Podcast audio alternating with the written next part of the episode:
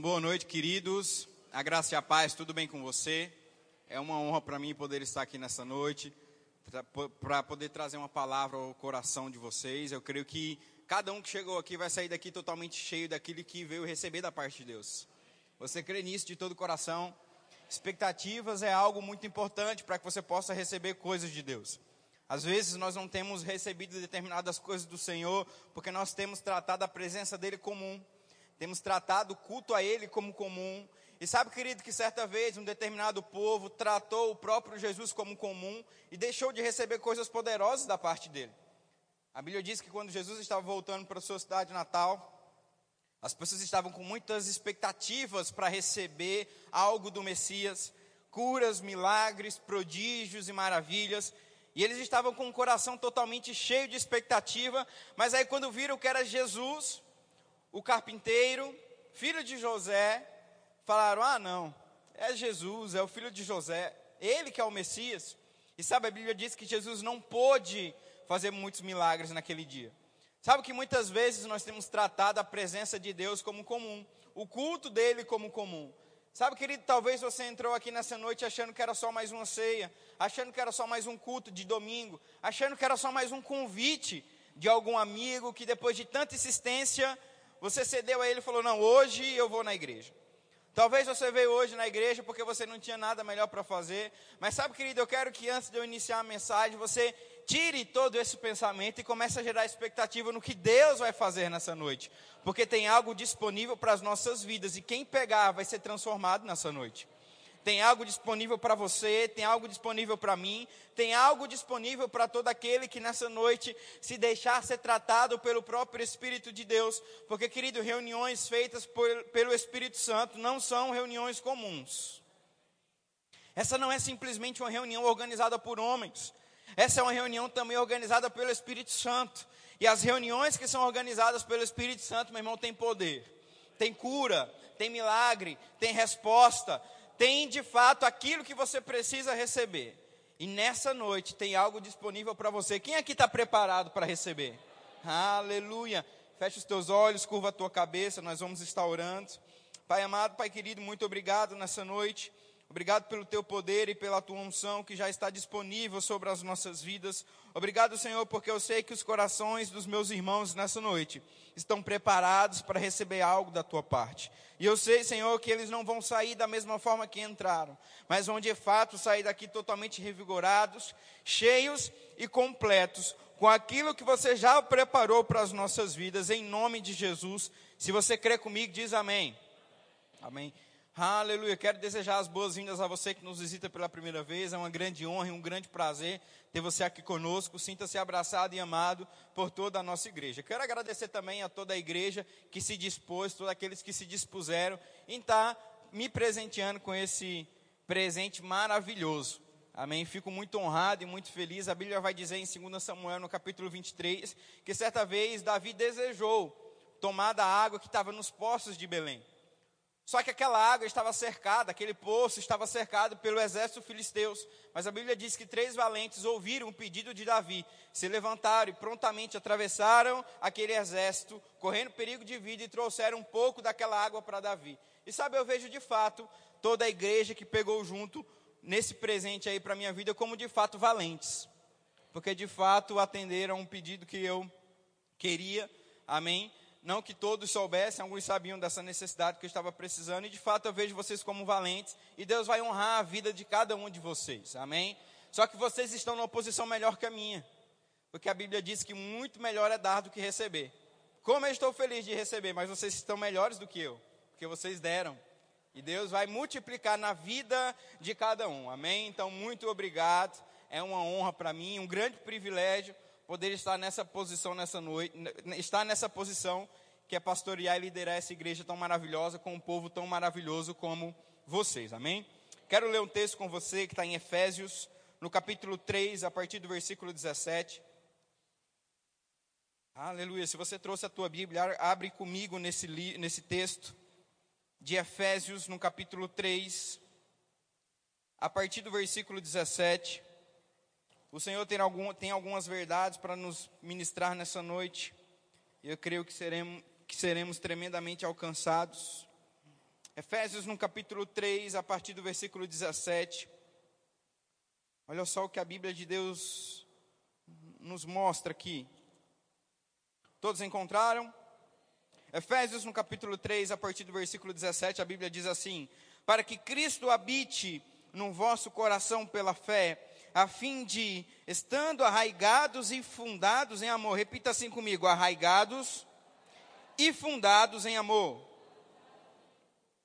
Poderdes perfeitamente compreender com todos os santos qual seja a largura e o comprimento e a profundidade e a altura, e conhecer o amor de Cristo que excede todo o conhecimento, para que sejais cheios de toda a plenitude de Deus. Repita assim comigo: cheios de toda a plenitude de Deus. Aleluia. Sabe, querido, que esse é o primeiro domingo do mês, e como já é de costume da nossa igreja, nós iniciamos uma série de mensagens com o tema, e sabe, nesse mês de julho eu quero falar sobre o amor de Deus com você. Sabe, eu creio que as pessoas que irão passar aqui vão te abençoar tremendamente nesse sentido de amor de Deus. Porque, querido, é algo de extrema importância nós podermos compreender o amor de Deus para com a nossa vida. É de fato de extrema importância eu e você como filhos. E aí a gente deixa agora de lado chamados, vocações e colocamos agora uma categoria de filho. A Bíblia diz que todo aquele que aceita o Senhor Jesus como seu Salvador, ele se torna filho de Deus. E todo aquele que é filho de Deus agora precisa compreender e entender qual é de fato o amor de Deus, porque como nós lemos nesse texto, o amor de Deus nos faz ficar fundamentados e arraigados. E quando nós de fato compreendemos o amor de Deus, nós sabemos a plenitude do que Deus tem para a nossa vida. Sabe que tem pessoas conhecendo a pouca plenitude de Deus para a vida deles. Tem pessoas conhecendo a metade da plenitude de Deus para a vida deles. Mas sabe, todo aquele que entende e compreende o amor de Deus, esse sim compreende e entende toda a plenitude de Deus para as suas vidas. Porque Deus tem um grande plano para a nossa vida, querido, e nesse plano está envolvido o amor. A Bíblia diz em Mateus, no capítulo 22, que nós devemos de fato amar ao Senhor de todo o nosso coração, com todo o nosso coração, com toda a nossa alma e com todo o nosso entendimento. Sabe, querido, esse é o primeiro mandamento pelo qual eu e você devemos cumprir. A Bíblia vai dizer também em 1 João, no capítulo 4, a partir do versículo 8, que quem não ama, esse não conhece a Deus, porque Deus é amor. Olha só que coisa interessante, quem escreveu esse texto poderoso foi o apóstolo João. A Bíblia vai dizer que o apóstolo João era um dos apóstolos, um dos discípulos mais chegados de Jesus. A Bíblia vai dizer no próprio livro de João, no capítulo 13, que ele era aquele discípulo que encostava a sua cabeça no peito de Jesus. Olha só, querido, a tamanha intimidade que João tinha com Jesus. O apóstolo João é também conhecido como o apóstolo do amor. Jesus ele não tinha simplesmente aqueles doze discípulos, Jesus ele tinha vários discípulos, mas dentre aqueles vários discípulos, Jesus ele tinha aqueles doze que eram os mais próximos dele. E dentre esses mais doze que eram próximos de Jesus, Jesus tinha Pedro, Tiago e João, que de fato eram os mais próximos dos doze, ou seja, Jesus tinha ali amigos, companheiros com ele. A Bíblia vai dizer em Mateus no capítulo 26 que quando Jesus está próximo de ser crucificado, ele vai para o Getsemane e ele chama Pedro, Tiago e João. Amigos que de fato estariam ali com Jesus em um tempo difícil. Deixa eu abrir um aspas aqui, um parênteses, para poder falar algo para você. Sabe, querido, que relacionamentos e associações são algo, é algo de extrema importância para o nosso crescimento.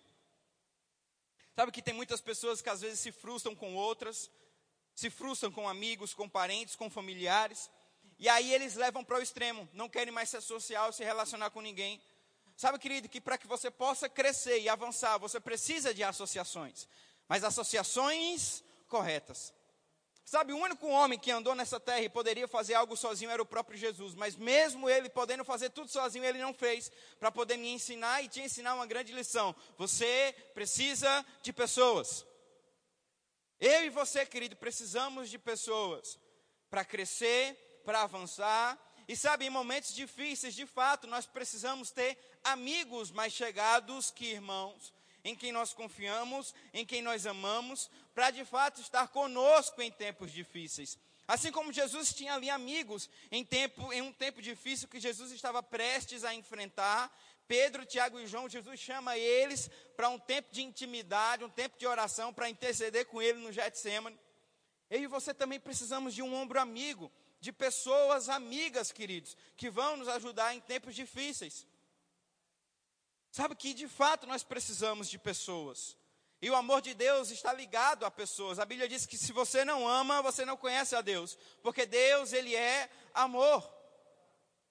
E sabe, querido, eu creio que Deus ele vai falar muitas coisas aos nossos corações nesse mês, porque a chave do teu crescimento também está ligada ao amor. E a gente vai ver um pouco nessa noite que o amor de Deus ele é um amor incondicional. Porque de fato nós precisamos entender e compreender. Para saber quem Deus é, nós precisamos amar as pessoas. Para poder compreender e entender quem Deus é, nós precisamos de fato conhecer o amor dele. Um amor que é incondicional, um amor que não está ligado a sentimentos, um amor que não está ligado a situações, mas um amor que de fato, como nós lemos aqui em Efésios 3, versículo 19, e conhecer o amor de Cristo, que excede todo o conhecimento. Porque deixa eu te falar uma coisa: vão existir situações onde você vai se deparar com pessoas e a situação vai dizer, mata ele. vai, vai chegar talvez um tempo na tua vida onde você vai de, se deparar com um homem que você casou, você sendo mulher, e você mulher com um homem que você casou, dizendo, se separa dele porque não dá mais. Ei, abandone isso aí porque não dá mais. Vai chegar momentos da sua vida que situações vão aparecer para você para que você não ame. Deixa eu ir um pouco mais profundo. Vai chegar momentos na sua vida onde você vai olhar um funcionário e vai dizer: Rapaz, hoje eu vou cortar a cabeça dele. E Deus está dizendo na sua palavra: o amor que excede todo o entendimento. A Bíblia diz em 1 Coríntios, no capítulo 13, que o amor tudo espera, tudo sofre e tudo suporta. Sabe, querido, existe muitas situações na nossa vida onde de fato nós vamos precisar do amor de Deus em nossas vidas. Porque às vezes a situação vai pedir para você se separar, mas a Bíblia diz aquilo que o homem uniu, aquilo que Deus uniu, o homem jamais separa. E aí você não fica ali casado porque você está sentindo algo. Você não fica ali casado porque de fato você tem um, um, um, sentimento. Porque, querida, às vezes o desgaste do casamento e das situações vai fazendo com que você perca o amor pelo próximo, vai fazer com que você perca a atração pelo próximo. Mas o que, que te mantém casado durante 15, 20, 30, 40, 50 anos? O amor de Deus unindo o relacionamento de vocês, que ultrapassa sentimentos, que ultrapassa situações, que ultrapassa outras coisas e coloca o amor de Deus acima de todas as coisas. O que, que faz você amar o próximo quando muitas vezes a situação está pedindo para você matar o próximo? Quem sabe do que eu estou falando aqui? o amor de Deus, querido, que excede todo entendimento, porque o entendimento racional está dizendo mata ele porque ele não presta mais para você. Se separa dela, se separa dele porque ele não serve mais para você. Mas o amor de Deus, o amor de Cristo, que excede todo entendimento, deixa de lado sentimentos, deixa de lado emoções e coloca o amor de Deus acima dessas coisas, dizendo: o amor de Deus deve prevalecer sobre os meus sentimentos, o amor de Deus deve prevalecer sobre as minhas emoções, o amor de Deus de fato deve prevalecer sobre essa situação que eu estou vendo, mas não é desse jeito, porque eu acredito que a palavra de Deus, o amor de Cristo vai mudar essa situação. E sabe, tem muitas pessoas que elas não estão crescendo e avançando porque elas não estão amando. Existem algumas pessoas que elas não estão crescendo e desenvolvendo porque de fato elas não estão seguindo o amor de Deus sobre as suas vidas. E eu declaro, querido, que esse mês de fato você vai entender e compreender como é o amor de Deus. Porque a Bíblia diz, eu amo esse texto, e ele vai começar ali em 1 João capítulo 4, ele vai decorrer todo o capítulo, mas dando um ênfase no versículo 8, quem não ama não conhece a Deus. Por quê? Porque Deus, ele é amor. Uau! Querido, quando você entende quem Deus é de fato na sua vida, você começa a amar o próximo. Você de fato começa a amar a Deus de todo o teu coração. A gente leu aqui no versículo 17, eu pedi para você repetir que o amor de Deus vai te fazer enraizado, firmado naquilo que de fato precisa estar solidificado. Certa vez eu viajei com o irmão da igreja, nós estávamos passando por um estrado onde tinha várias árvores. Ele falou, pastor, tá vendo essa árvore aqui? Eu falei, tô. o mesmo tamanho que ela tem do lado de fora, ela tem para dentro. Eu falei, como assim? Está vendo como ela é gigante? E de fato era uma árvore muito grande, eu creio que tinha uns 7 metros de altura. Ele falou: essa mesma altura que está externa, ela também está para baixo. As raízes dela têm aproximadamente 6 a 7 metros também. E eu falei: meu Deus, que coisa interessante. Por quê? Ele falou: porque nessa região aqui é uma região de muitos ventos, é uma região de muitas tempestades. E essa árvore, ela precisa ter uma raiz muito bem enraizada no solo, para que quando vêm as tempestades, para que quando vêm as dificuldades e os ventos e as chuvas, essa árvore não venha ao chão. E esse texto de Efésios 3, 17 saltou no meu coração. Quando nós entendemos o amor de Deus, nós de fato estamos enraizados. Sabe por que muitas vezes nós temos caído e tropeçado diante de tempestades e situações? Porque o nosso entendimento sobre o amor a nossa vida sobre o amor de Deus, ela não está bem enraizada, ela não está bem firmada na palavra do Senhor. Mas, querido, quando você de fato entende e compreende o amor de Deus, aleluia, você vai estar bem firmado, enraizado na palavra de Deus e compreendendo o amor. E aí vai vir situações, e aí vai vir adversidades, e aí vai vir problemas, mas a tua árvore não vai cair. Por quê? Porque de fato você está enraizado e compreendendo o amor de Deus na palavra dele. E querido, esse amor é extraordinário, uma das características que esse amor tem, nós vamos decorrer durante todo esse mês, porque, querido, eu vejo o cuidado de Deus sobre a nossa vida, e quando a gente começar a entender e compreender de uma forma mais profunda o amor de Deus, algumas coisas vão começar a mudar na sua vida. Algumas coisas vão começar a ter transformação na sua vida. Algumas coisas de fato vão começar a avançar na sua vida. Porque existem coisas que estão travadas porque você não tem amado as pessoas. Existem coisas que estão travadas porque de fato você não tem amado ao Senhor de todo o teu coração. A Bíblia diz em Mateus 22: Amem ao Senhor de todo o teu coração, com toda a tua alma e com todo o teu entendimento. E uma das características que o amor de Deus tem é que ele é um amor incondicional. Repita assim comigo: um amor incondicional. Em João, no capítulo 3, no versículo 16, tem um texto muito famoso, e talvez você conheça ele. Até pessoas que não são cristãs ou não têm tanta habilidade com a Bíblia conhecem esse texto, que diz: Porque Deus amou o mundo de tal maneira que deu seu Filho unigênito para que todo aquele que nele crê não pereça, mas tenha a vida eterna. E querida, esse texto, não somente ele, mas muitos outros, mas esse texto em, específico, ele nos mostra com muita clareza que o amor de Deus, ele é incondicional. Por quê, pastor? Porque o amor de Deus, ele não está movido à barganha. O amor de Deus, ele não está movido a condições. O que é um amor movido a condições? É quando você me ama, eu te amo. Quando você me presenteia, eu te presenteio. Quando você me abraça, eu te abraço. Quando você fala palavras de amor para com a minha vida, eu também falo palavras de amor para com a tua vida. Esse é um amor condicional. Por quê? Porque depende de uma condição. Se alguém te ama, você ama ele. Se alguém te presenteia, você presenteia ele. Se alguém te abraça, você também abraça ele. Mas o amor de Deus, querido, que hoje foi derramado sobre, sobre o teu coração, por meio de Jesus Cristo, ele é um amor incondicional. Porque, querido, nós não merecíamos esse sacrifício de Jesus Cristo pela nossa vida. Erramos por meio de Adão, estávamos ali longe do Senhor, mas a Bíblia diz: porque Deus amou o mundo. Ou seja, independente se eles estão mentindo, se eles estão errando, se eles estão adorando outros deuses que não seja eu, eu os amo. E querido, recentemente, agora, domingo passado, meu filho fez um mês de, de vida.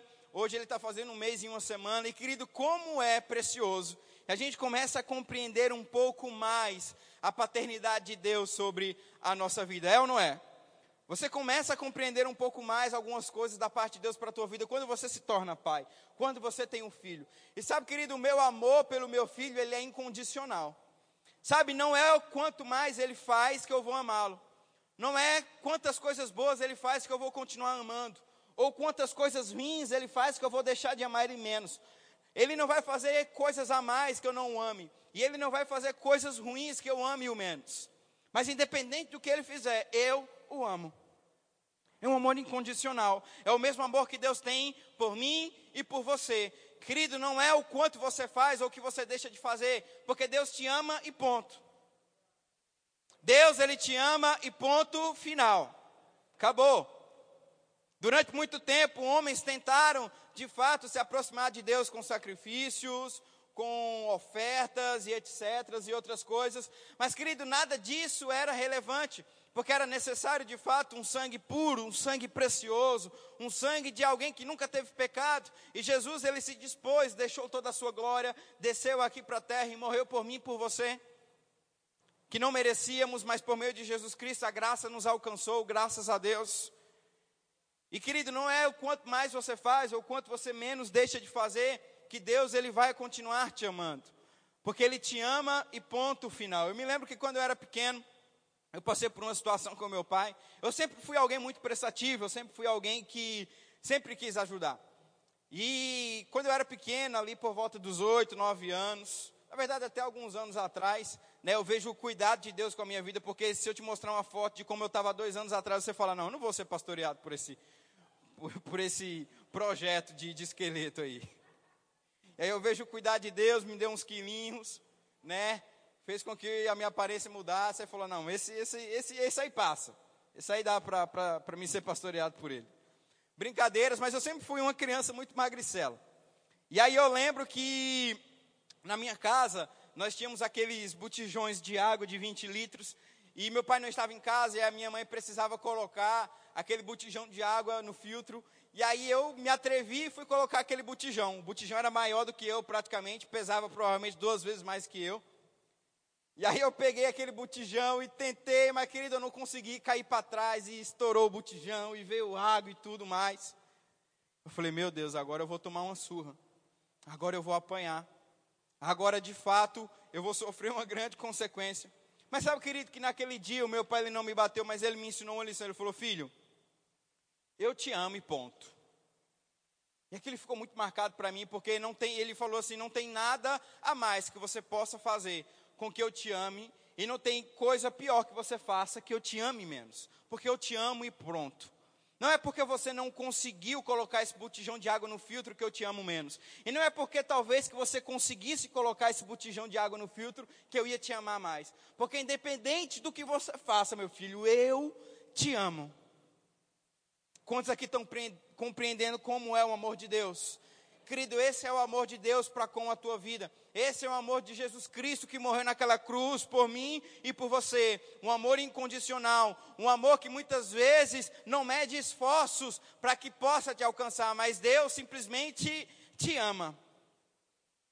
A Bíblia vai dizer que quando Jesus ali em Mateus no capítulo 3, ele é batizado por João Batista e logo depois ele é levado por, é conduzido pelo Espírito Santo para o deserto, em Mateus no capítulo 4, para um tempo de jejum, para um tempo de preparação. E aí Deus fala para ele, quando ele é, retorna nas águas, batizado por João Batista: Esse é o meu filho amado. Querido, você é filho amado por Deus. Você é alguém que Deus te ama. Mas ele continua: Em quem eu tenho muito prazer. E querido, eu come, comecei a meditar nesse texto, eu achei ele interessante, porque querido, não tem nada a mais que você faça para que Deus possa te amar mais. Mas também não tem nada a menos que você faça para que Deus possa te amar menos. Porque Deus te ama e ponto final. Mas sabe, existe algo que você pode fazer para agradar a Deus. Quem está aqui comigo? A Bíblia vai dizer em Hebreus, no capítulo 11, no versículo 6, que sem fé é impossível agradar a Deus. A Bíblia diz que sem fé Deus não vai te amar, porque Deus ele te ama de uma maneira incondicional, independente do que você faça ou deixe de fazer, Deus continua te amando. Mas tem uma categoria dos filhos que Deus tem muito prazer. Jesus não era só um filho amado, Jesus era um filho que Deus amava e tinha muito prazer. Aleluia. Querido, que nós não possamos ser simplesmente filhos amados, porque de fato o Senhor nos ama, mas filhos que dão prazer a Deus. Filhos que trazem prazer e alegria para o Senhor. E sabe, querido, que isso está ligado a uma vida de intimidade com Deus. Oh, aleluia. A Bíblia diz, como eu citei para você, Hebreus 11:6, sem fé é impossível agradar a Deus, porque todo aquele que se aproxima de Deus tem que crer que Ele existe, que Ele é galardoador daqueles que o buscam. Eu me lembro que quando eu estava por volta dos 13, 14 anos, eu comecei a incomodar meu pai para que eu pudesse dirigir. Quem é que passou por essa fase? Aleluia, eu me lembro que meu pai tinha um Corsa Classic 2010. Na verdade, o primeiro carro que meu pai ganhou foi um Fiat Uno 94. Meu Deus do céu. Era tão velho, tão esbagaçado que a gente conseguia ver o chão do asfalto pelo piso ali. Puro ferrugem. Mas graças a Deus o Senhor começou a nos abençoar e ele trocou aquele carro e ele começou a me ensinar naquele Corsa Classic. Era um, um Corsa manual, volante muito duro. Eu me lembro que quando eu terminava de aprender aquelas aulas ali, os meus braços ficavam tão grandes, inchados, porque vira para a direita e aí vira para a esquerda. E era bem duro, querido, mas depois de muita insistência, meu pai, ele começou a me ensinar. E eu me lembro que eu começava a barganhar com meu pai. Falava, pai, eu posso lavar o carro? Mas eu não queria lavar o carro porque eu amava meu pai. Eu queria lavar o carro porque eu queria dirigir. Quando eu lavava o carro e deixava ele bem bonito e bem cerado, ele deixava eu ir com minha mãe no mercado. Ele deixava eu estacionar o carro quando a gente chegava na igreja. E aí eu comecei a barganhar com o meu pai. Não porque eu amava, mas porque eu queria algo em troca. Quantos aqui estão conseguindo me compreender? E sabe, querido, Deus ele vai se agradar de você quando de fato você o buscar, não porque você quer algo em troca dele, mas porque você o ama. Sabe, querido, qual foi a última vez que você entrou na presença de Deus sem pedir nada? Não que é errado. A Bíblia diz que Deus é misericordioso e atende às nossas orações, que quando nós clamamos, Ele de fato ouve as nossas orações. A Bíblia diz que tudo aquilo que nós ligarmos na terra também será ligado nos céus. Não há problema nenhum, querido, em você fazer orações de petições a Deus, mas sabe que Deus é muito mais do que um botão de emergência que você aciona quando precisa. Deus é muito mais do que um botão vermelho que está lá na Bíblia, que quando você aperta você precisa. Ai meu Deus, eu preciso de cura, eu vou acionar a Deus. Ai meu Deus, eu preciso pagar uma conta, eu vou acionar a Deus. Ai, eu preciso salvar o meu casamento, eu vou acionar a Deus. Ai, eu preciso melhorar o meu relacionamento com meu filho, eu vou acionar a Deus. Sim, Deus é tudo isso, mas Ele é muito mais do que um botão de emergência onde você vai apertar quando você quer algo. Deus, Ele é um pai que deseja se relacionar com os seus filhos. Porque, querido, não foi só para você ter uma vida boa, uma vida abundante, que Ele morreu naquela cruz por você, mas foi para que você pudesse, de fato, ter um relacionamento com Ele. O apóstolo João, querido, foi um apóstolo que entendeu isso. Deus não quer simplesmente que você entre na presença dEle para pedir coisas, mas Deus, Ele quer, de fato, que você coloque a cabeça no peito do Senhor e escute os batimentos de Jesus. Meu Deus, que nível tão alto de intimidade que o apóstolo João tinha com o próprio Senhor. Porque, querido, muitos se aproximavam do Senhor, de Jesus, para ter algo, para ser curado, para ter uma resposta, e de fato isso, tudo isso é lícito, mas Deus é muito mais do que isso. Deus, Ele é um Pai que deseja se relacionar com os seus filhos. E sabe, querido, eu me lembro que quando o entendimento começou a chegar, eu não buscava agora o meu pai natural, porque eu queria algo em troca dele. Eu não buscava o meu pai natural agora, porque eu queria alguma coisa em troca. Mas é porque eu amava tanto e eu desejava tanto estar com ele ali naquele tempo de comunhão e de intimidade. Aleluia. Que a nossa relação começou a mudar. Eu de fato tinha prazer de estar com meu pai. Eu de fato tinha prazer de estar com ele. Independente do que ele poderia me dar, independente do que ele poderia fazer por mim, querido, eu tinha prazer de ter comunhão com meu pai natural. E tenho até hoje, graças a Deus. Mas, querido, isso não se estende simplesmente para os nossos pais naturais, mas isso de fato deve correr acima de tudo para o nosso Deus espiritual. Não me responda essa pergunta: qual foi a última vez que você entrou na presença de Deus para não pedir algo, mas simplesmente para se ajoelhar, levantar as suas mãos para os céus e dizer: Senhor, obrigado pelo oxigênio que você me deu. Porque se você está respirando, é porque Deus ele fez o oxigênio para você respirar. Senhor, obrigado pelas minhas pernas que estão aqui saudáveis e amanhã de manhã eu posso me levantar cedo e trabalhar. Porque se você tem saúde, tem uma boa, uma boa estrutura física, é porque Deus ele te deu isso para você ter. Sabe, querido, eu olho os livros do irmão Rega e como esse homem me inspira. Porque em vários livros dele, nós vamos ver ali ele orando seis, sete, oito, doze dias e dias na presença de Deus orando. Querido, com certeza não era só pedindo. Porque quantos aqui já entraram na presença de Deus e em cinco minutos já pediu tudo que queria?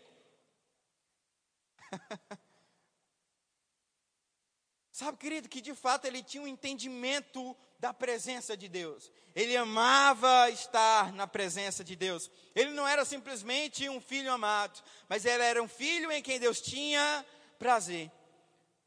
Porque, querido, o amor de Deus ele é incondicional, mas o prazer de Deus por você depende de mim e de você. O amor que Deus tem por mim e por você é incondicional. Não foi por conta de mim, nem foi por conta de você. A Bíblia diz que não é por meio de obras, mas é por meio daqueles que acreditam no Senhor. Mas sabe, o prazer de Deus para com você, de fato está ligado a algo seu. Eu vou me relacionar com meu Pai, porque eu o amo. Eu vou me relacionar com Deus porque eu entendo o princípio de intimidade. Eu vou me relacionar com o Senhor porque eu sei que aqui eu vou encontrar o meu chamado, aqui eu vou encontrar o meu propósito, aqui de fato eu vou ter a resposta daquilo que eu preciso, e aqui de fato eu vou me relacionar com Deus como um pai se relaciona com o seu filho. Em Efésios, no capítulo 1, no versículo 4, a Bíblia diz que muito antes da criação do mundo, Ele já tinha te escolhido. Ele já tinha um plano feito para você, ele já tinha escrito uma história com você. Eu estava conversando com um casal esses dias e ele me disse assim: Eu e a minha esposa, nós planejamos o, nosso filho. Eu falei, cara, que bênção. Ele falou: Foi, pastor. A gente estudou, a gente premeditou, a gente de fato preparou o tempo e a estação para que de fato a gente pudesse ter o nosso filho. E ele começou a me falar algumas coisas de como foi aquele processo. Ele me disse que estava conversando com o médico, ele falou: "Olha só, a probabilidade de nós, de você ter um menino, a probabilidade de, de fato você ter um menino na sua primeira gestação é quando vocês têm relações no dia que a mulher está ovulando". E o médico começou a explicar para ele, e ele disse assim: "Olha só, o, o, o espermatozoide masculino, ele é um espermatozoide reprodutor. Então ele precisa de velocidade e agilidade. Então, no dia da ovulação, muito provável que o espermatozoide masculino vai chegar primeiro no óvulo, porque depois que passa dois, três dias da ovulação, ele morreu, porque ele gastou toda a sua energia e velocidade para tentar chegar no óvulo e não fecundou. Depois do primeiro dia de ovulação, vem o espermatozoide, é muito mais provável você ter uma menina, porque o espermatozoide feminino é aquele que abrange, aquele que cuida, aquele que de fato guarda o feto. Então, ele vai mais devagar, ela vai mais lento. Então, a probabilidade de você ter uma menina depois do terceiro ou quarto dia de ovulação é muito maior. E ele começou a me contar esses dados. Eu falei, rapaz, nem, nem um projeto, nem engenheiro maior do mundo tinha calculado tão perfeito como vocês calcularam. E a gente ficou dando risada ali. E sabe, querido, talvez você foi projetado pelos teus pais para estar aqui. Talvez você foi estudado, você foi calculado, você foi cuidado, você foi projetado. Talvez você foi como eu, que não foi projetado, não foi calculado, veio um tempo de crise. Os meus pais estavam prestes a, a se divorciar. Meus, meu pai ele tinha outro projeto, minha mãe também tinha outro projeto, aí então engravidaram de mim, e aí tiveram que casar, e aí começaram um casamento ali turbuloso, turbulento, mas graças a Deus a palavra entrou. Mas querido, não importa se você foi projetado, não importa se você não foi projetado, o que importa é que a palavra de Deus diz: muito antes da criação do mundo eu já tinha feito você. Muito antes da formação do mundo eu já tinha projetado você. Muito antes de você ser planejado, ou muito antes de você não ser planejado, eu já tinha projetado você, meu filho. Vocês não são fruto de um relacionamento amoroso simplesmente. Vocês não são um acaso da natureza, não. Você e eu somos um projeto de Deus aqui na terra. Eu e você carregamos uma identidade, eu e você carregamos um propósito, eu e você de fato carregamos uma característica de Deus dentro da nossa vida, e quando nós entendemos isso, querido, nós começamos a viver o melhor de Deus. Porque algo que o diabo tem usado muito nesses dias é roubado a nossa identidade. Eu falei isso um pouco no domingo passado. E uma das ferramentas que o diabo tem usado é a ferramenta da comparação. Querido, Deus ele te fez de forma singular. Deus ele te fez de forma única.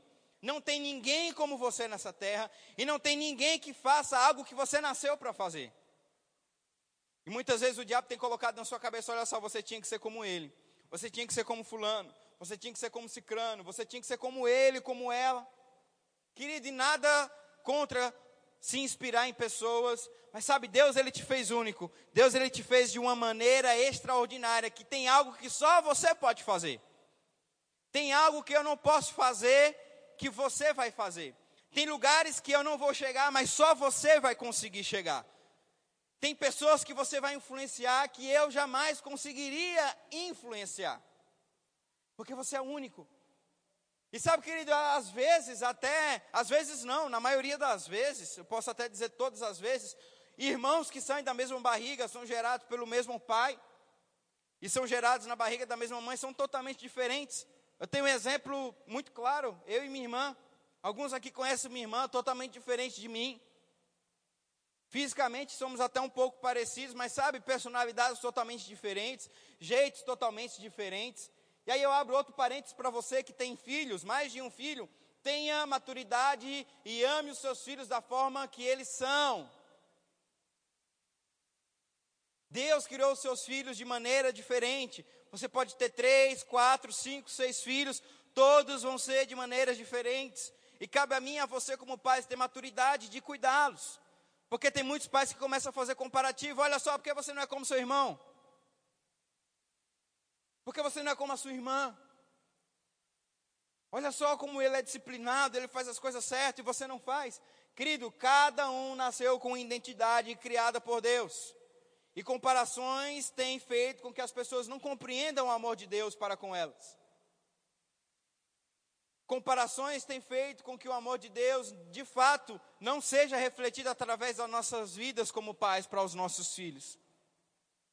Mas sabe, um amor de Deus foi derramado sobre os nossos corações e agora nós temos essa capacidade sobrenatural de como avançar, de como crescer, de como instruir os nossos filhos no Senhor. Amém, queridos? Você está sendo alcançado nessa noite?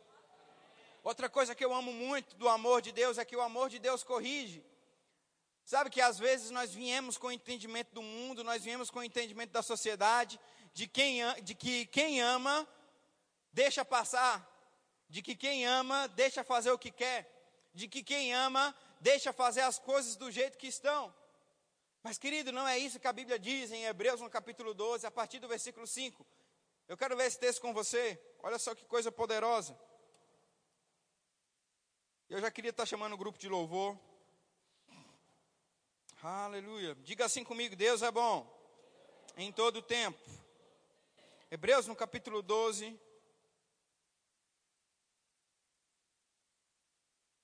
No versículo 5, a palavra de Deus diz assim: E vós esquecestes da exortação que vos fala, como a filhos, filho meu, não desprezes a disciplina do Senhor, e não desfaleças quando fores repreendidos por ele, pois aquele a quem o Senhor ama também disciplina. Aleluia. Aleluia. Sabe, querido, que eu fui uma criança onde eu fui muito disciplinado. Eu, eu falo, eu falo para minha esposa, falo, ó, se o Israel for metade do que eu e você fomos, ele vai apanhar e não é pouco, não, é muito.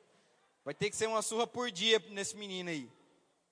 Mas nós temos declarado bênção sobre medida, palavras sobre a vida dele. Você é manso, você é calmo, você é tranquilo. E querido, muitas vezes eu fui disciplinado, a maioria delas por conta de igreja, correndo, bagunçando, quebrando coisas dentro da igreja. e sabe, eu achava muito interessante, na época eu não achava tão interessante, na verdade eu achava algo hipócrita do meu pai fazer aquilo, mas hoje que eu cresci eu tenho esse entendimento. Mas todas as vezes que meu pai ia me disciplinar, ele pegava a Bíblia, ele abria no livro de Efésios, no capítulo 6, no versículo 1, e ele mandava eu ler. Rapaz, como eu ficava com raiva. Falava, rapaz, ele vai me bater e ainda vai fazer com que eu leia a Bíblia. E eu li aquele texto: Vós filhos, sede obediente a vossos pais no Senhor, porque isso é justo. Honra teu pai e a tua mãe, que é o primeiro mandamento com promessa, para que te vá bem e tenha longos dias sobre a terra. E aí eu fechava a Bíblia e falava: Você sabe por que você está apanhando? E eu falei: Porque eu fiz isso, isso e aquilo. E ele falava: Não só por conta disso, mas é porque eu quero te ensinar uma lição, meu filho. Eu te amo e é por isso que eu estou te disciplinando. E ele me batia de cinto, de vara, de cabo, de.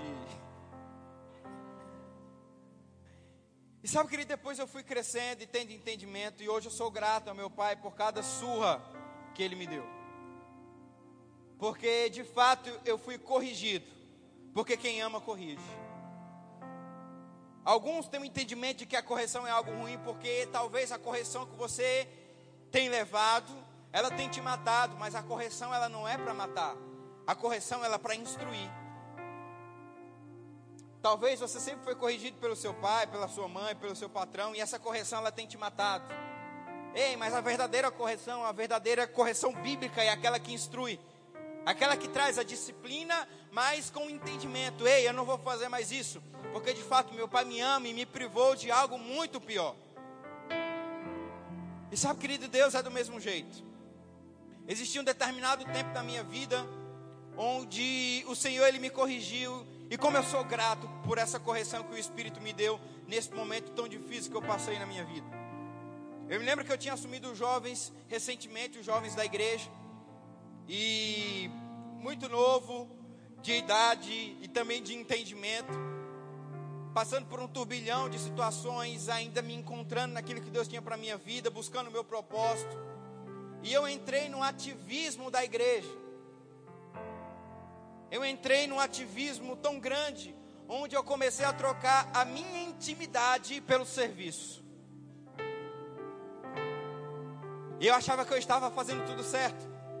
Porque eu era o primeiro a chegar, eu era o último a sair, eu estava envolvido em todas as programações da igreja, eu fazia tudo e tudo e tudo e tudo. Só que a minha vida íntima com Deus estava sendo enfraquecida. A minha vida íntima com Deus estava de fato morrendo. E o Senhor me falou algo muito forte, aquilo mudou por completo a minha vida. Ele disse: Olha só, você está se tornando um atravessador.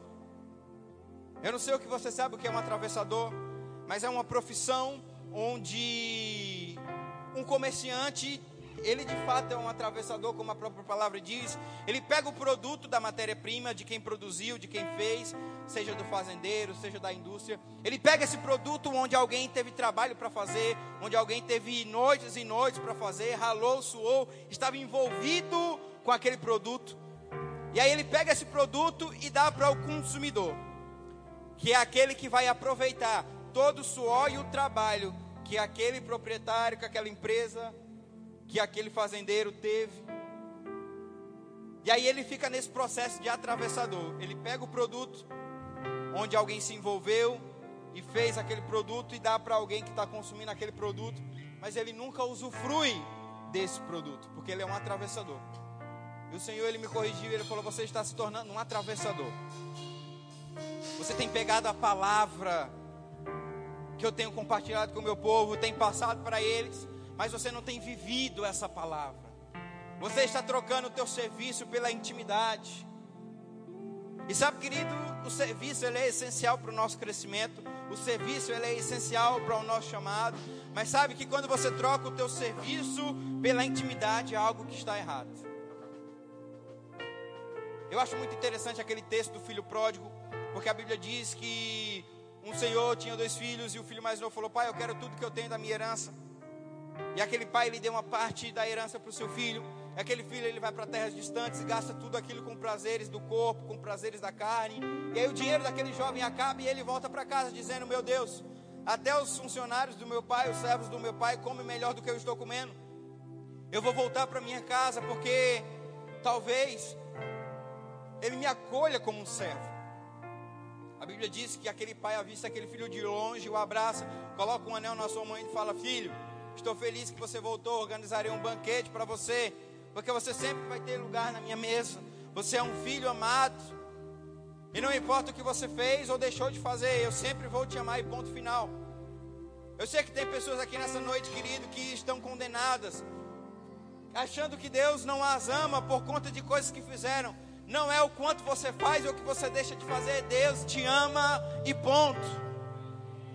Não é o quanto você faz, ou o que você deixa de fazer que vai trazer a medida do amor de Deus para a tua vida, porque Deus, Ele te ama e ponto final. Mas o que eu quero chegar na conclusão aqui para você é no filho mais velho. A Bíblia diz que o filho mais velho ficou enfurecido. Há tantos anos eu estou contigo aqui E você nunca organizou um banquete para mim? Aquele pai olha para aquele filho e diz: Filho, o teu filho estava perdido e voltou. Você sempre esteve aqui comigo, o que é dele também é teu.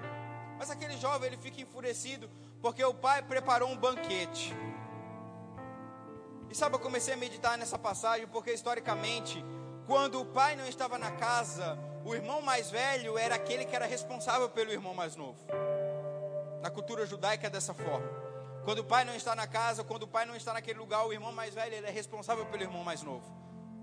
É interessante porque quando aquele jovem ele chegou na fase adulta, ele queria e deixou tudo de lado para seguir um outro caminho. Só que na cultura judaica, querido, aquilo que o pai faz e quando o pai não está, aquilo que o irmão mais velho faz é exemplo para o mais novo. E eu comecei a meditar e a refletir sobre essa passagem. E sabe, querido, que tem pessoas novas chegando aos montes e estão prosperando e crescendo. E às vezes nós, como os mais velhos, Estamos chateados porque Deus ele não tem feito coisas na nossa vida. Sabe, querido, talvez você tenha trocado a tua intimidade pelo serviço. Você tem deixado de lado a melhor parte, querido, não tem nada melhor do que a intimidade com o Senhor. É na intimidade que você vai ter resposta, é na intimidade que você vai ter acolhimento, é na intimidade com Deus que você vai compreender de fato qual é o tamanho do amor dele para com você. E muitas vezes Estamos vindo de culto após culto, semana após semana, mês após mês, e nada tem mudado na nossa vida, porque nós não estamos tendo uma vida de intimidade com o Senhor. Sabe, querido, eu me policio todos os dias para que a minha vida de intimidade ela não seja trocada por outras coisas, não seja trocada por trabalhos, não seja trocada até mesmo pelo ativismo da igreja. Tem um ditado popular aí que pastor não faz nada, querido, não sei os outros, mas aqui, aqui a gente trabalha e trabalha muito. Mas, querida, não deixo com que o trabalho natural roube a minha intimidade com Deus. Um dia roubou, mas hoje eu não deixo mais roubar. Redes sociais e dentre outras coisas, tem tantas coisas hoje, querido, que tem roubado a tua intimidade com Deus, e você tem perdido a tua identidade, a tua compreensão sobre o amor de Deus. Mas nessa noite, querido, eu declaro que você está compreendendo e entendendo algo mais sobre o amor de Deus. Porque o amor de Deus ele é incondicional. O amor de Deus ele supera todas as coisas. O amor de Deus ele perdoa todas as coisas. Em 1 Coríntios, no capítulo 3, você vai entender um pouco mais. Depois leia do versículo 1 até o último versículo do capítulo 13 de 1 Coríntios, o que é o amor do Senhor para com a nossa vida. É um amor incondicional é um amor belo, é um amor que não inveja, que não arde em ciúmes, mas que sempre quer o nosso bem. E querida, é esse amor que está derramado sobre a minha e sobre a sua vida. É esse amor que de fato foi derramado pelo Senhor naquela cruz por nós e hoje está disponível para que nós possamos crescer e avançar juntamente com esse amor que já foi derramado em nossos corações. Amém, queridos? Feche os teus olhos, curva a tua cabeça. Quero fazer uma oração com você. Pai amado, Pai querido, muito obrigado, Senhor, porque nós entendemos e compreendemos um pouco mais da tua bondade para com a nossa vida. Sabemos, Senhor, que não é o quanto nós iremos fazer ou o quanto nós iremos deixar de fazer, mas está tudo ligado, Senhor, à tua palavra. Está tudo ligado de fato ao teu amor que já foi derramado sobre as nossas vidas. E nessa noite, Pai, eu agradeço pela vida dos meus irmãos. Aleluia. Existem pessoas aqui, queridos, que precisam de fato ter o amor de Deus derramado em seus corações. Eu estou tendo a direção de Deus, eu quero que você possa colocar a mão no seu coração. Oh, aleluia. Oh, aleluia. Existem pessoas aqui que precisam liberar perdão. A Bíblia vai dizer que quando você tem algo contra o seu irmão, meu Deus, as tuas orações elas nem conseguem chegar ao céu. E a Bíblia diz: vai lá, se reconcilia com teu irmão e volta. Porque você precisa de fato. Marcos 11, capítulo 23. O capítulo e o versículo que eu creio, onde a gente tem um entendimento maior do que de fato é a fé do tipo de Deus. Uma fé que fala, uma fé que age, uma fé que crê com o coração e fala com a boca, e até uma montanha que está à nossa frente vai ter que sair. Mas o versículo 25 diz: Olha só, essa fé é inútil se você tem algo contra o teu irmão. E nessa noite existem pessoas que precisam liberar perdão sobre outras. Eu vou te contar uma experiência que eu tive certa vez. Certa vez eu deixei com que uma mágoa e um rancor sobre uma pessoa específica caísse no meu coração. E querido, não era qualquer tipo de mágoa, mas era uma mágoa e um rancor que se eu visse essa pessoa na minha frente, eu queria esmurrar ela. Meu Deus do céu. e sabe, querido, Deus começou a tratar comigo. Porque eu estava deixando de viver coisas poderosas no Senhor. Porque eu não estava com o meu coração alinhado com a palavra de Deus. Porque, querida, a palavra é muito clara em 1 João 4,8. Aquele que não ama não conhece a Deus, porque Deus é amor. E eu estava deixando de conhecer a vontade e a intimidade de Deus para a minha vida, porque eu tinha deixado com que uma raiz de amargura impedisse o meu relacionamento com Deus. Querido, não deixe que raízes de amargura impeçam o teu relacionamento com Deus. E sabe, querido, eu comecei a orar e interceder por a vida daquela pessoa. Até que eu cheguei num texto de Provérbios onde a Bíblia diz: O presente acalma a alma enfurecida. E Deus falou: Dê um presente para essa pessoa. Eu falei: Nunca, jamais. Eu não quero dar perdão que dirá dinheiro. Querido, foi durante um tempo ali relutando. E eu dei um presente sacrificial. Fui numa loja, comprei uma roupa cara. Cheguei para essa pessoa e dei: Olha, toma aqui, eu te amo. Querido, a partir do momento que eu falei isso, uma compaixão desceu no meu coração. E eu comecei a olhar para aquela pessoa e amar tanto aquela pessoa como eu amo meu filho hoje. E toda aquela mágoa e todo aquele rancor saiu do meu coração. E eu senti de fato como se um peso tivesse saído das minhas costas. Um grande fardo que tivesse impedido o meu relacionamento, a minha intimidade com Deus. E o Senhor falou: Quem ama os outros, conhece a mim, porque eu sou o amor. Muitas perguntas, muitas dúvidas devem estar chegando no seu coração. E todas elas vão ser respondidas quando você entender que Deus é amor. Eu quero liberar uma palavra sobre você, eu não quero saber quem você é, mas eu quero de fato liberar uma palavra sobre a tua vida, para que possa haver de fato uma capacitação sobrenatural para que você possa liberar perdão. Oh, aleluia, porque de fato você precisa entender e compreender o amor de Deus.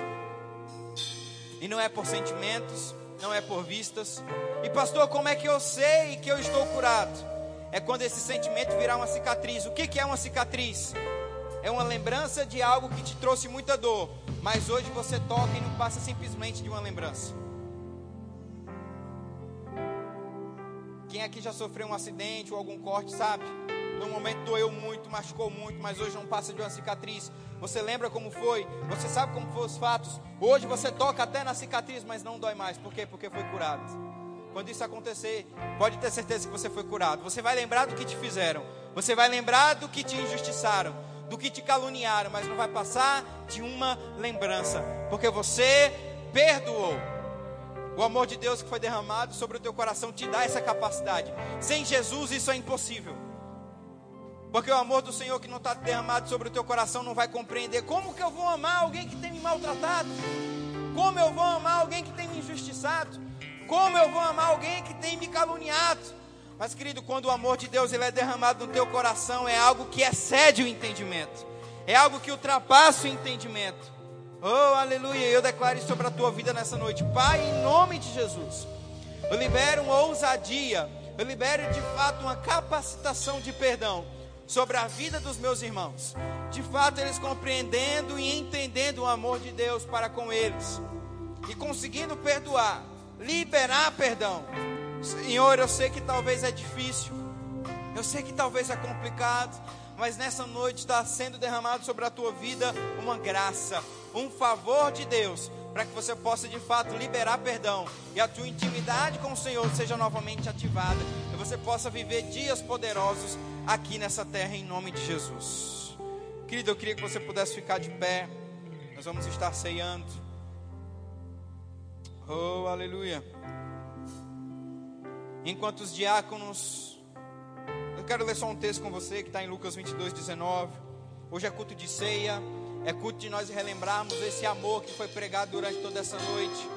E no texto de Lucas, no capítulo 22, a partir do versículo 19, a palavra de Deus diz assim: E tomando o pão e tendo dado graças, o partiu e deu-lhe, dizendo: Isto é o meu corpo, que é dado por vós. Fazei isso em memória de mim. Semelhante também o cálice depois da ceia, dizendo: Este é o cálice, é o novo testamento do meu sangue que é derramado por vós. Aleluia, querido, esse momento onde nós vamos participar, de fato é o momento de relembrarmos o maior sacrifício de amor que já foi feito pela humanidade. João capítulo 3, versículo 16, porque Deus amou o mundo de tal maneira incondicional, sem merecermos, sem de fato estarmos aptos a receber esse amor. O Senhor, Ele nos amou acima de tudo e acima de todos. E hoje esse amor ele foi derramado sobre os nossos corações. E até que o Senhor Jesus não volte, nós iremos celebrar esse momento como o maior sacrifício feito pela humanidade. Amém? Na nossa ceia, o único pré-requisito que tem para poder ceiar é aceitar o Senhor Jesus como seu Senhor e Salvador. Não criticamos outras metodologias de outras denominações de como eles, como eles trabalham, mas nós entendemos que pela palavra de Deus a única obrigação que nos dá parâmetro de ceiar é aceitar Jesus. Por quê? Porque é algo feito de pai para filho.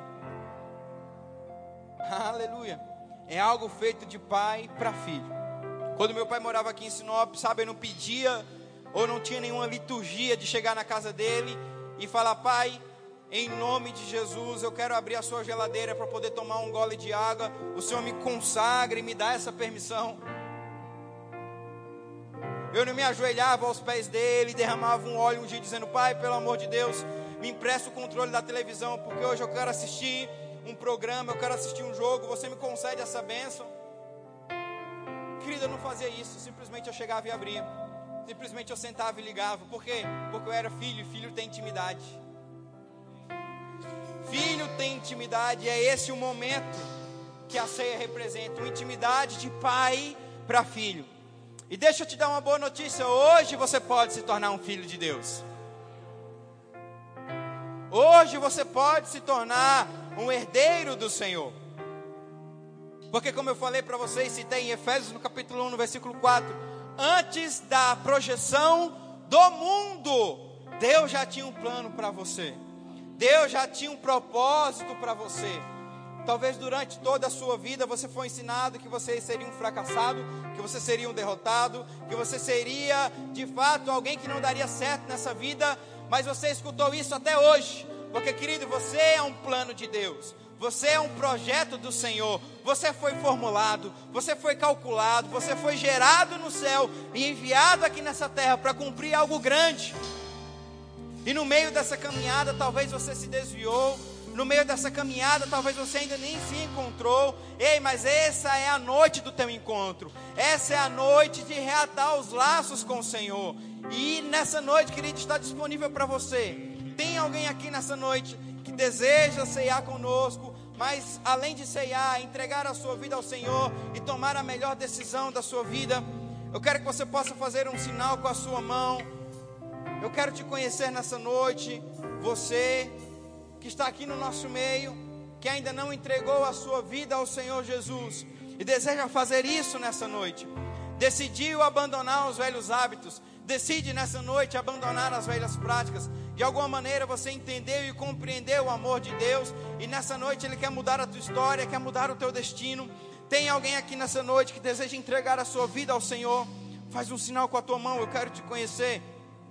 Vença a barreira do medo, vença a barreira da ousadia. O diabo talvez está jogando na tua cabeça agora, não vai conseguir, não vai dar certo. Você está louco, como é que você vai lá na frente? Ei, mas nessa noite Deus quer mudar a tua história para sempre. Talvez você foi criado debaixo de um ambiente de medo, de um, de um, de, debaixo de um ambiente de timidez. Mas sabe, querido, nessa noite Deus ele quer mudar totalmente a tua história. Dá um passo de ousadia, dá um passo de fé e decide: eu quero nessa noite aceitar o Senhor Jesus como meu Salvador. Tem alguém aqui nessa noite? Faz um sinal com a tua mão, eu quero te conhecer. Aleluia, aleluia. Deus, Ele é bom. Sabe, querido, enquanto os diáconos vão passando a ceia, se você ainda sentir no teu coração que você deve tomar essa decisão, me procura, vem aqui na frente. Olha só, temos uma vida aqui. Aleluia! Deus, Ele é bom. Uh! Deus, Ele é bom em todo tempo. Querido, tem mais alguém? Tem mais alguém que deseja aceitar o Senhor Jesus como seu Salvador? Ela rompeu o medo, ela rompeu a barreira. Ela foi ousada. Deixou com, não deixou com que o diabo impedisse ela de vir aqui. Tem mais alguém nessa categoria? Oh, aleluia, que deseja entregar a sua vida ao Senhor. Meu Deus do céu. Tomar a melhor decisão da sua vida. A melhor decisão da sua vida não é comprar carros ou casas, mas é entregar a tua vida ao Senhor Jesus, o dono de tudo, e agora vai te dar um novo destino, uma nova história. Tem mais alguém aqui? Aleluia. Estende tuas mãos para essa jovem, nós vamos orar por ela. Deus é bom em todo tempo. Obrigado, meu Deus. Aleluia.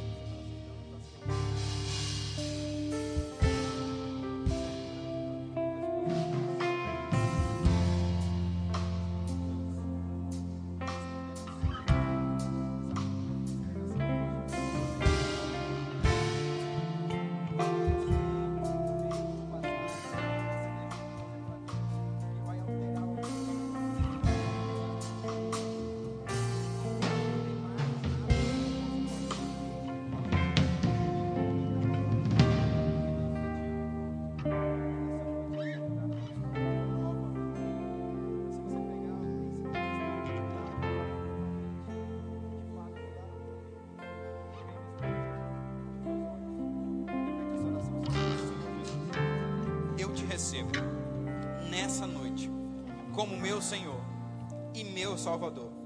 Senhor Jesus, eu me arrependo dos meus pecados e nessa noite eu decido te aceitar como meu Senhor e Salvador. Em nome de Jesus. Amém. Amém. Queria dar uma salva de palmas para essa jovem. Uma vida foi ganha para o Senhor. Seja muito bem-vinda. Nós te amamos. Aleluia. A Joana vai te acompanhar. Você já vai estar apta a ceiar conosco. Deus, Ele é bom. Querido, enquanto nós cantamos uma canção, os diáconos vão servir a ceia para você. Durante esse período, eu quero que você possa orar e agradecer a Deus por tudo que Ele tem feito. Amém? Eu vou te dar esse tempo e esse momento para você agradecer ao Senhor. E logo mais nós vamos ceiar ao Senhor todos juntos. Amém?